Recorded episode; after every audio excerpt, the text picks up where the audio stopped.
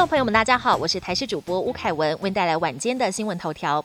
国内疫情再起，今天境外移入个案有一百二十三例，本土个案三百八十四例，再创新高。其中新北市新增一百四十六例最多，高雄市五十八例排名第二，超越台北市。花莲县二十四例，也被指挥官陈时中点名要重点关注。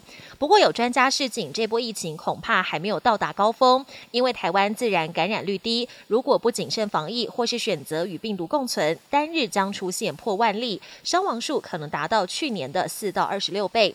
对此，指挥官陈时中表示，这个算法不是不合理，但会努力做得更好。也有医师强调，疫苗保护力正在下降中，能不能守住接下来两周会是关键期。本土疫情升温，指挥中心今天宣布，轻症在家隔离的相关措施有四大指引，只限六十五岁以下未怀孕未洗肾的轻症者在家隔离，而且确诊者要符合一人一室，同住的未确诊者最多四人，也只限六十五岁以下。至于解隔离条件，确诊者隔离满十天，筛检阴性后出关，但仍要实施七天自主健康管理；而同住者在确诊者隔离期满后，则是采七天加强版自主健康管理。地方政府将成立关怀中心追踪，另外也会以电子围篱管制，预计下周就会定案，接下来会进行小规模示范。因应本土个案不断增加，指挥官陈时中定调，未来精准疫调将走向简化疫调，会朝两个方向缩小。首先是接触者框列，会从原本个案确诊或发病前十四天，改成锁定在个案确诊或发病前三天的亲密接触者。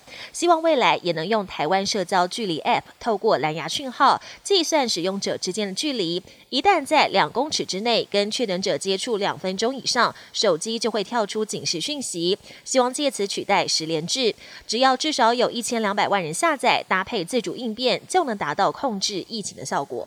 国际焦点：俄军在布查残酷杀害乌克兰平民，震惊世界。日本首相岸田文雄八号召开了记者会，加重对俄罗斯的制裁。除了禁止俄罗斯煤炭进口，从下周起也将禁止俄罗斯的机械、木材、伏特加等产品进口，并禁止在俄罗斯进行新的投资，冻结俄罗斯金融机构以及俄罗斯总统普廷等近四百位官员的资产。为了稳定国际油价，日本也跟进美国追加释放一千五百万桶战备储油。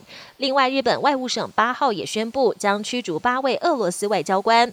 俄罗斯外交部强硬表示将采取措施反制。乌克兰小镇布查大屠杀震惊国际，一名无辜民众骑单车遭俄军炮轰，命丧街头。因为手上美甲被认出是一名美妆师，但德国情报显示，俄国的战略就是要大开杀戒，在民间制造恐怖，因此这样恐怖场景可能会持续浮现。Omicron 新冠病毒又在变种，英国发现了 BA. 点一和 BA. 点二两个亚种混合的新病毒，命名为 X 一。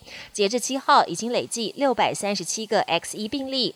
世界各国近期也纷纷通报新增 X 一确诊病例，连台湾二号也在入境旅客身上首度裁剪到了 X 一变种。日本现在还没有出现 X 一病例，但当局已经警觉到 X 一病毒正在全球蔓延，势不可挡。